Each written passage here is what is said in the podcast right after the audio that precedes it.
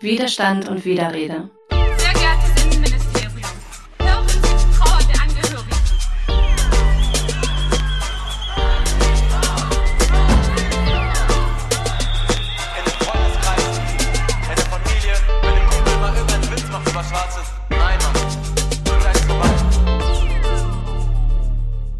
Herzlich willkommen zu einer neuen Folge Widerstand und Widerrede. Heute möchten wir in der Geschichte ganze 30 Jahre zurückreisen.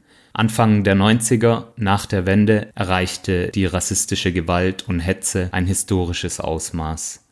Als eines der ersteren rassistischen Angriffe im Vereinigten Deutschland sehen viele die Pogrome in Hoyerswerda im Jahr 1991 als sozusagen einschneidendes Ereignis. So auch unsere heutige Gästin Julia Oelkers. Sie ist Journalistin und Filmemacherin und hat unter anderem die Webdokumentationen Hoyerswerda 1991, Eigensinn im Bruderland und Gegen uns produziert, wovon die letzten zwei jeweils dieses und letztes Jahr einen Grimme Online Award gewonnen haben. Hallo Julia, schön, dass du da bist. Ja, hallo, schön, dass ich hier eingeladen bin.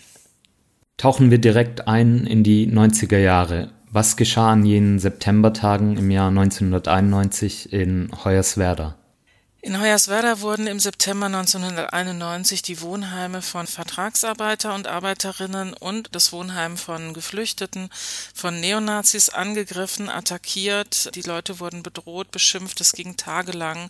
Nachbarn, Nachbarinnen standen daneben, haben Beifall geklatscht und die Polizei hat quasi nicht eingegriffen oder jedenfalls nicht so, dass sie da die Lage wirklich in den Griff bekommen hat. Die ersten drei Tage fanden die Angriffe tatsächlich direkt vor dem Wohnheim der Arbeiter und Arbeiterinnen statt. Da ist es auch außerhalb von Hoyerswerda kaum bekannt geworden, weil die Medien erst später kamen, nachdem äh, die Lage vor dem Wohnheim dann äh, die Polizei das in den Griff bekam, sind die Neonazis umgezogen, ein paar Straßen weiter und attackierten das Wohnheim von Geflüchteten. Und erst da tauchte überregionale Presse auf und erst da kam das sozusagen im Fernsehen. Und erst da wurde das überhaupt wahrgenommen. Also die ersten Angriffe, die wir mitbekommen haben, waren tatsächlich auf das Wohnheim der Geflüchteten und dass es vorher einen Angriff gab auf Leute, die da schon zehn Jahre gelebt haben, mit den Menschen gearbeitet haben und eben nicht erst gerade vor ein paar Monaten dahin gekommen sind, äh, das wurde erst viel später bekannt. Was vielleicht noch interessant ist zu sagen, ist gerade wenn man mit den MosambikanerInnen spricht ähm, und nach den Angriffen oder nach ihren Erlebnissen fragt, dann sagen eigentlich immer, dass das Schlimmste, die schlimmste Erinnerung für sie ist der Angriff vom 1. Mai 1990, der war nämlich schon vorher, wo äh, nach diesen 1. Mai-Feierlichkeiten auf dem Platz auch eine Horde Neonazis vor dem Wohnheim der mosambikanischen VertragsarbeiterInnen aufgelaufen ist und das Wohnheim beworfen hat, die Scheiben eingeworfen hat und versucht hat, da Molotow-Cocktails reinzuschmeißen und wo alle große, große Angst hatten und äh, das als viel, viel traumatischer noch äh, beschreiben als diese zweite Angriff sozusagen, den sie dann eher schon geübt hatten oder wo sie das schon kannten oder wo die, wo die Atmosphäre schon so krass feindselig war das ganze Jahr, dass sie nicht mehr so überrascht waren. Äh, aber dieser erste da 1990, den äh, beschreiben alle, dass sie da Todesangst hatten. Wenn ich das also richtig verstehe, hast du die Ereignisse im Jahr 1991 dann aus dem Fernsehen mitbekommen, zunächst. Ja, ich bin, äh, habe damals in Westberlin gewohnt. Ich war, bin im Westen auch groß geworden, kam dann zum Studieren nach Westberlin. Ich war direkt zu dem Zeitpunkt noch nicht mal in Deutschland, sondern gerade im Urlaub. Wir haben das dann alle verfolgt an, in den Nachrichten. Ich habe das hier schon von Freunden gehört, ähm, dass natürlich alle völlig geschockt waren, weil niemand sich vorstellen konnte, dass eben sowas möglich ist, dass tagelang diese Angriffe stattfinden, ohne dass die Polizei einschreitet und ohne dass die Leute geschützt werden. Wie meinst du das mit dem, dass ihr euch das nicht vorstellen konntet, dass es zu solch einer Zuspitzung kommen konnte, dass es äh, möglich war? Naja, ich, wie gesagt, ich war damals ähm, Anfang 20, hatte gerade angefangen zu studieren, war im Westen sozialisiert, in Hessen, bin hier nach Berlin gekommen und hatte so eine Vorstellung von diesem Land und von diesem Staat, dass die Menschen, die hier leben, schon alle geschützt werden vor gewalttätigen Angriffen und dass es natürlich auch vor dem Hintergrund äh, der NS-Geschichte nicht mehr möglich ist, dass hier tagelang äh, unter dem Beifall der Bevölkerung Angriffe auf Wohnheime, auf ganze Bevölkerungsgruppen äh, passieren ohne dass der Staat eingreift. Also dieses äh, Bild, auch wenn wir wussten damals schon, äh, nach dem Mauerfall gab es ja sehr schnell einen, einen erstarkenden Nationalismus. Davor haben wir alle damals auch schon gewarnt. Aber dass es ein so krasses und drastisches Ausmaß annehmen würde, mhm. ähm, das konnten wir uns nicht vorstellen. Also es war ja nicht nur die Polizei nicht da, es waren auch die Nachbarn, die, es war niemand da. Es hat sich niemand äh, positioniert äh, für die Menschen und das über mehrere Tage. Ja, ich hätte gedacht, das gibt's nicht in diesem Land. Das natürlich mhm. ist dann die Polizei da und natürlich wird es dann äh, werden die Leute da irgendwie erstmal zurückgedrängt. Ähm, es gab irgendwie martialische ähm, Polizeiaufgebote bei den Demos gegen die Stadtbahn West oder in Brockdorf. Die Bilder hatten wir alle ja auch gesehen im mhm. Fernsehen, wo da wirklich groß aufgefahren wurde und da passiert nichts. Das fanden wir äh, wirklich erschütternd. Wenn wir jetzt auf die politische Dimension schauen, also wie hat die Politik auf Hoyerswerda reagiert? Ähm, naja, das Absurde oder das Drastische war ja, dass nach dieser Woche wurde das Problem oder der Konflikt, die Gewalt ja nicht dadurch gelöst, dass die äh, Nazis vertrieben wurden oder dass die Nazis verhaftet wurden oder in Schach gehalten wurde, sondern dass man die Menschen aus der Stadt gebracht hat. Also die Reaktion der politisch Verantwortlichen vor Ort war, die Geflüchteten aus der Stadt zu bringen, die VertragsarbeiterInnen früher als geplant nach Mosambik auszufliegen ähm, und die Nazis konnten das feiern als ausländerfreie Stadt hinterher. Und das war natürlich ein völlig krasses äh, Signal, sozusagen zu kapitulieren und zu sagen, wir schaffen es nicht, hier den Leuten ein, äh, so viel Sicherheit zu geben, dass sie hier bleiben können, ähm, sondern wir bringen die Leute hier weg. Also das war eine Katastrophe. Also gab es keine politischen oder justiziellen Konsequenzen für die Täter? Doch, es gab einige Verhaftungen und es wurden dann auch später, gab es auch einige Festnahmen, aber das waren nicht viele und das hat ja dann auch erst später stattgefunden.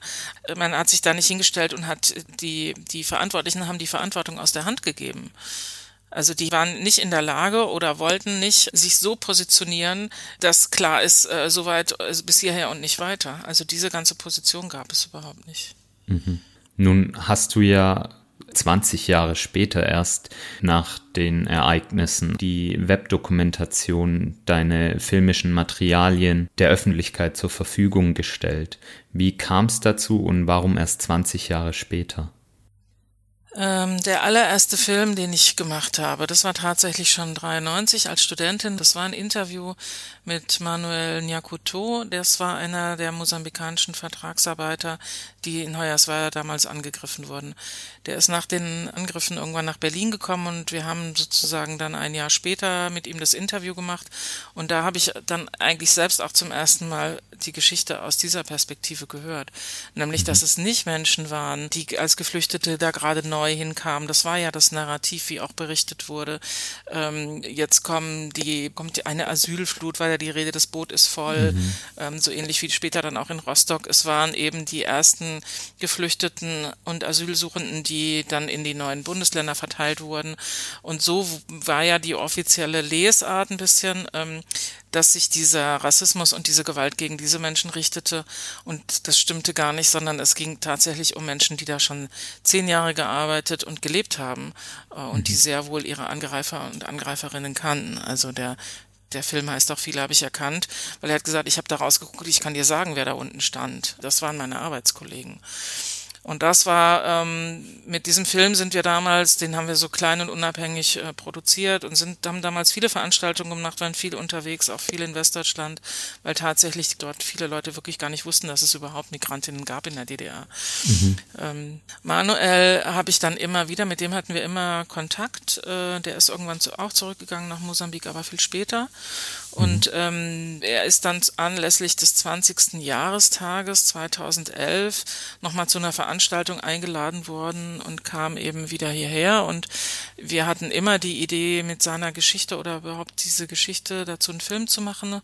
Ähm, ich habe in einem Videokollektiv oder arbeite in einem Videokollektiv. Wir haben immer wieder auch äh, Material gedreht und haben dann versucht, anlässlich dieses, dieser Rückkehr nochmal einen Film zu machen, ähm, das nicht finanziert bekommen, sind aber dann Mhm. Trotzdem mit ihm nach Hoyerswerda gefahren, äh, haben dort Material gedreht, wollten dort ein Interview machen äh, vor dem Wohnheim, wo damals die Angriffe stattfinden und werden da quasi wieder angegriffen, also wieder beschimpft. Mhm. Ähm, die offizielle Haltung der Stadt Hoyerswerda war jahrelang immer nur, dass wir waren das nicht. Die waren alle zugereist, die kamen aus dem Westen. Es war auch alles überhaupt nicht so schlimm. Die Medien haben das aufgebauscht. Hier ist eigentlich nichts passiert. Es gab überhaupt keine Bereitschaft, sich damit auseinanderzusetzen. Und ähm, nach diesen 20 Jahren aber gab es mittlerweile auch schon eine junge Generation in Hoyerswerda, also jüngere Antifas, die quasi selbst als Jugendliche in der Schule dann äh, nichts davon gehört haben, von ihren Eltern nichts gehört haben und aber irgendwann ähm, über ihre eigentlich schon ihr politisches Interesse sozusagen von diesen Ereignissen hörten und sich selbst dann damit mhm. auseinandergesetzt haben, das Ganze auch Pogrom genannt haben und eine Aufklärung oder Aufarbeitung gefordert haben. Mhm. Und mit denen zusammen haben wir dann unser Material, äh, was wir über die Jahre hinweg gedreht hatten, haben wir einfach viele Veranstaltungen gemacht, mit denen zusammengearbeitet und so entstand dann letztendlich auch diese Webdokumentation dann nochmal fünf Jahre später mhm. weil wir das ganze Material hatten, keine Finanzierung hatten für einen Film und äh, dann irgendwie gesagt haben, das muss jetzt raus. Mhm. Der Moment, wo sich das änderte in Hoyerswerda, dass sich tatsächlich auch eine Stimmung und eine offizielle äh, Meinung änderte und so eine, so eine Hegemonie durchbrochen wurde, das war dann tatsächlich 2014, als zum ersten Mal wieder Geflüchtete dort untergebracht werden sollten. Bis dahin gab es keine Geflüchteten, die nach Hoyerswerda kamen. Und äh, damals hatten natürlich alle die Befürchtung, was passiert jetzt. Ähm, und damals gab es aber eine Bürgerinitiative, die sich sozusagen, bevor die Nazis sich organisieren konnten mit ihren Seiten gegen das Heim, sich für die Menschen ausgesprochen haben und auch Gesicht gezeigt haben und sich vor die Heime gestellt haben mhm. oder vor die Leute gestellt haben. Und das war tatsächlich äh, ein Moment, wo diese Vorherrschaft ja, dieses ewige Negieren und sowas so aufgebrochen wurde und wo zum ersten mhm. Mal drüber geredet wurde. Und das fand ich einen total spannenden Moment, zu sagen, okay, jetzt endlich passiert es was und es passiert in dem Moment, wo sich Zivilgesellschaft positioniert und eben Gesicht zeigt und für was einsteht. Und dann kann sich mhm. auch eine gesellschaftliche Stimmung in der Stadt ändern. Nun waren die Pogrome in Hoyerswerda nicht die ersten in der Geschichte der Bundesrepublik, auch insbesondere mit Blick auf die DDR nicht. Die Pogrome in Erfurt 1975 auf algerische Vertragsarbeiter wären hier wahrscheinlich zu nennen. Dennoch kann nach der Wende eine neue Dimension des Rassismus festgemacht werden. Die Dichterin und Aktivistin Maya Yim hat 1994 in einer WDR-Sendung Folgendes zur deutschen Wende gesagt. Ich zitiere mir ist aufgefallen, dass in den Tagen nach dem 9. November, wo unglaublich viele Leute auf der Straße waren, waren ganz viele Immigrantinnen und schwarze Deutsche nicht auf der Straße. Und ich erinnere mich, dass ich an der U-Bahn stand, der ganze Bahnsteig war voll von Leuten und ein türkischer Mann sprach mich an, jetzt wird es schlimmer für uns. Wie ordnest du vor diesem Hintergrund den Rassismus nach der Wende ein? Die Wiedervereinigung war auf jeden Fall ein nationalistisches oder hat eine nationalistische Stimmung und rassistische Stimmung befördert. Also ne, wir Deutschen sind jetzt wieder zusammen und wir sind jetzt dran und für andere ist kein Platz mehr, war durchaus eine Stimmung, die wir jetzt als Weiße befürchtet haben und die anderen natürlich einfach gespürt haben oder die, die einfach äh, schlichtweg da war. Also es war für viele Menschen im Osten natürlich auch eine große Unsicherheit, eine große Veränderung. Viele haben ihre Arbeit verloren, aber die Stimmung gegen gegenüber den VertragsarbeiterInnen war ja so, dass die, äh, wenn Menschen, Deutsche sozusagen Weiße ihre Arbeit verloren haben und Migrantinnen dort noch beschäftigt waren, gab es einen Aufschrei. Wieso dürfen die hier noch arbeiten und wir nicht? Ähm, mhm. und eine unglaubliche Aggressivität und auch eine große Brutalität. Äh, es war mit sehr viel Gewalt verbunden und mit einer Justiz und einer Polizei, die das nicht geahndet hat. Also mit einer Sicherheit für Neonazis und für, für jugendliche Rassisten, dass sie einfach keine, nicht bestraft werden oder dass sie straffrei auskommen oder die Strafen sehr gering sein werden. Ähm, das war eine Erfahrung, die die in den ersten Jahren äh, massiv gemacht wurde. Sowohl eben von den Tätern als auch von den, von den Opfern oder von den Betroffenen. Mhm. Wenn wir von solchen Verhältnissen und Ereignissen in Deutschland sprechen, dann geht es traditionell viel um eben die rechte Gewalt, Rechtsextremismus, also um den expliziten Rassismus. Also der Kulturwissenschaftler und Soziologe Stuart Hall unterscheidet ja zwischen explizitem und implizitem Rassismus. Und was wir aber in Deutschland oft ungern ansprechen, ist eben dieser implizite Rassismus. Wie kommt es, dass darüber nicht gern gesprochen wird und wie können wir damit umgehen und vielleicht auch damit brechen?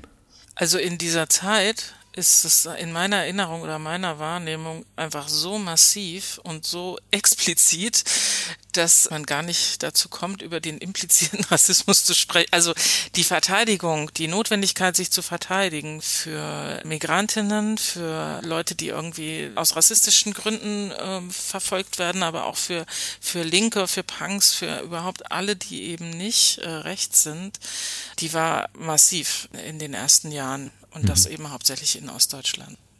Mhm. Wie ist aus deiner Sicht ein Erinnern an die gewaltvollen Verhältnisse und Ereignisse der 90er Jahre dann möglich und wichtig?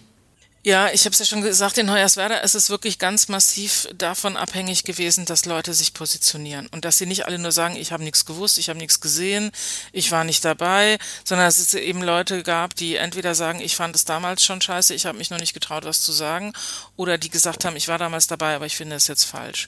Und wenn äh, wenn es diese diese Bewegung nicht gibt, dann äh, ist ein Erinnern irgendwie kaum möglich. Gleichzeitig ist es so, dass es sehr lange gedauert hat. Ich habe als Journalistin ja oft versucht versucht, Betroffene zu befragen, zu interviewen oder zu, ja, mit denen zu arbeiten. Und es war mhm. oft sehr schwierig. Ich kenne viele Leute, die Hoyerswerda erlebt haben als äh, von der rassistischen Gewalt Betroffene, ähm, mhm. aber nicht reden. Und das werden jetzt zum Glück mehr. Und da weiß ich nicht genau, das ist so ein bisschen, ja, wie so ein Stein, der ins Rollen kommt. Wenn mal welche anfangen, dann geht es irgendwie leichter. Und ich glaube, das liegt einerseits daran, dass natürlich äh, ich meine, wenn man so einen Mist erlebt hat, das ist nicht schön, darüber zu reden. Wer will da, warum mhm. soll man das nochmal wiederholen? Für wen macht man das? Mhm. Sie machen das nicht für sich, sondern für uns. Wenn ich möchte, dass das nochmal erzählt wird, dann hilft es ja meistens nicht den Leuten, sondern es hilft uns als Gesellschaft, weil wir das wichtig finden oder für uns es wichtig ist, dass es aufgearbeitet wird als Gesellschaft. Mhm. Ja, also niemand sieht sich gerne als Opfer oder beschreibt sich so oder beschreibt sich in so einer Situation. Und gleichzeitig ist es aber jetzt auch ein anderes Selbstbewusstsein und eine andere Wut, die der, den Leuten scheinbar leichter macht, da jetzt drüber zu sprechen oder einen größeren Abstand zu haben und zu sagen, okay, ich rede jetzt mit euch darüber, aber ich habe auch irgendwie meine, meine Forderungen da drin, ja, vielleicht, oder meine Positionen. Ähm, das ist jetzt zum 30. Jahrestag dieses Jahr zum ersten Mal, dass tatsächlich mosambikanische VertragsarbeiterInnen bei diesen Gedenkveranstaltungen eingebunden sind. Ja, dass man mhm. auf die Leute zugeht und dass man sie mit befragt und mit da reinnimmt. Ähm, ich habe das Gefühl, seit, seit 15 Jahren versucht man also auch zu vermitteln, dass es nicht weitergeht, wenn man das nicht endlich macht. Ja, dass mhm. es keinen Fortschritt gibt, dass es keine Veränderung gibt, wenn nicht äh, da ein Prozess in Gang gesetzt wird, und zwar mit den Leuten. Und wie geht es dir damit? Also ich erinnere mich, dass du in einem Interview mit der Rosa Luxemburg Stiftung deutlich gemacht hast, dass es eben nicht nur eine Geschichte oder eine Perspektive zu Hoyerswerda gibt. Und du meintest, dass es eben verschiedene Betroffenheiten gegeben hat und gibt. Ähm, wie hast du das gemeint und wie gehst du eben mit diesen verschiedenen Betroffenheiten um? Das war ja ein bisschen die Idee für die Seite, dass wir gesagt haben, wir müssen das aus verschiedenen Perspektiven erzählen. Das sind nicht unbedingt Betroffene, also die Täterperspektive natürlich nicht, die erzählen wir nicht, die interessiert auch nicht, aber es gibt sozusagen verschiedene Elemente da drin und es gibt eben auch die Perspektive derjenigen, die sich zum Beispiel als Linke begreifen oder eher als Linke zumindest fortschrittlich und die sich damals nicht positioniert haben und die mit dieser Rolle aber auch nicht klarkommen. Ja, also die sich da mhm. vielleicht Vorwürfe machen oder die natürlich immer, ich meine, Hoyerswerda war natürlich, wenn man gesagt hat, ich bin aus Hoyerswerda, alle kannten äh, diese Geschichte und man war ständig damit konfrontiert. Mhm. Ähm, dass es schon die Leute von außen gab, die da drauf gucken. Ähm, ne, wir fahren jetzt in die Stadt, wie gehen wir damit um? Es gab, gibt eine Ost- und Westperspektive, also es gibt irgendwie einfach verschiedene, ja, verschiedene Perspektiven immer in der Geschichte, aus der man Ereignisse erzählen kann.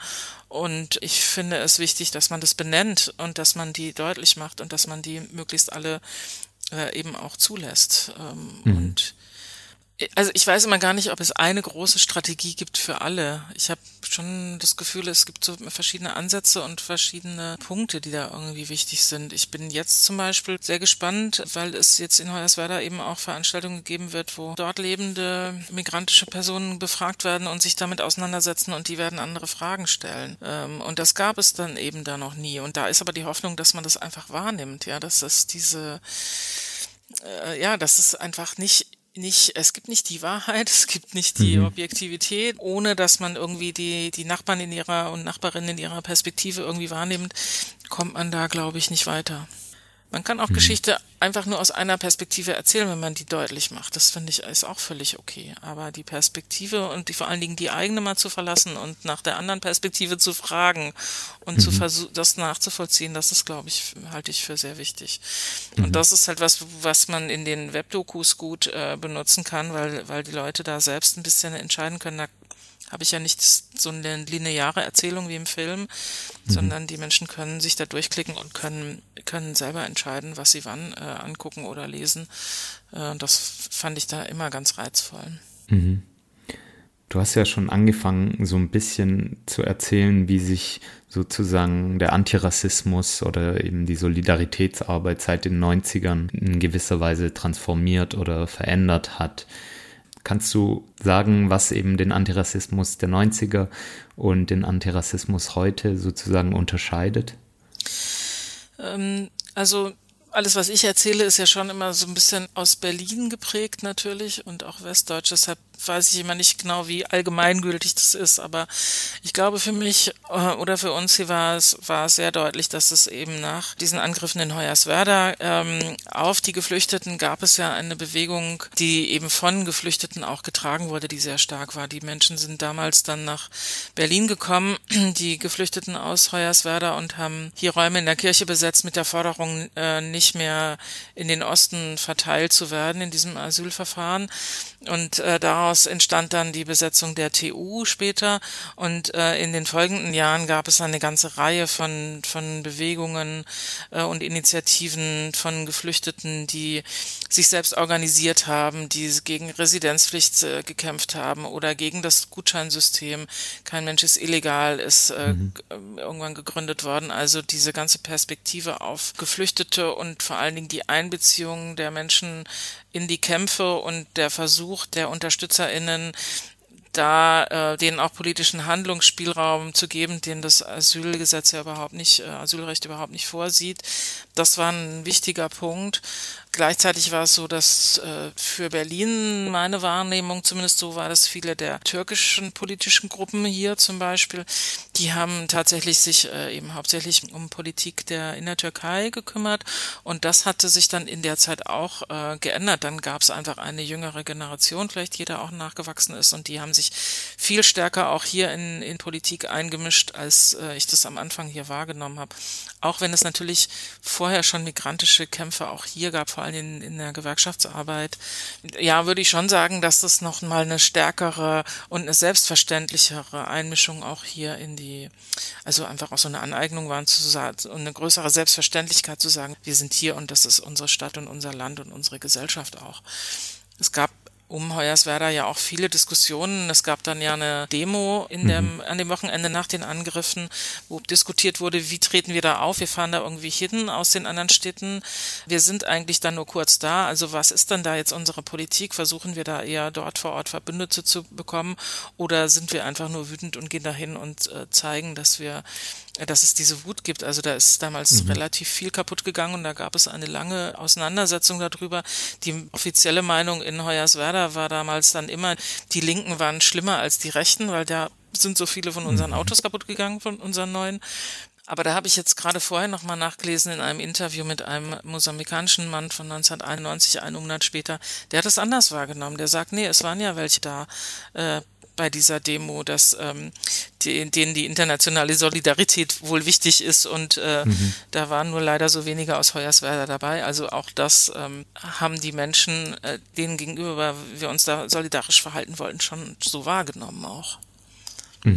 Kommen wir vielleicht zu deiner praktischen Arbeit. Also du hast ja als Form deines persönlichen antirassistischen Kampfes oder deiner Arbeit das Erinnern über Filme, über Dokumentarfilme, Webdokumentation gewählt. Wo siehst du die Stärke darin, eben über solch eine Plattform, über solch eines Mediums zu erinnern? Also eine Stärke ist natürlich, dass das einfach zugänglich ist. Ähm, relativ einfach und viele Menschen das irgendwie sehen können. Eine andere äh, Stärke ist auch, dass es da eben möglich ist, viele Perspektiven zu zeigen und einzunehmen und, äh, und zu wechseln und so ein Angebot zu machen und die Leute auch selbst aktiv damit eingebunden werden können, dass man das relativ, äh, ich sage jetzt mal niedrigschwellig, aber mit kleineren, kürzeren Texten und vielen Häppchen so machen kann, dass Leute selbst entscheiden können, die äh, Rezipientinnen, wie viel sie davon nutzen und wie sie das nutzen.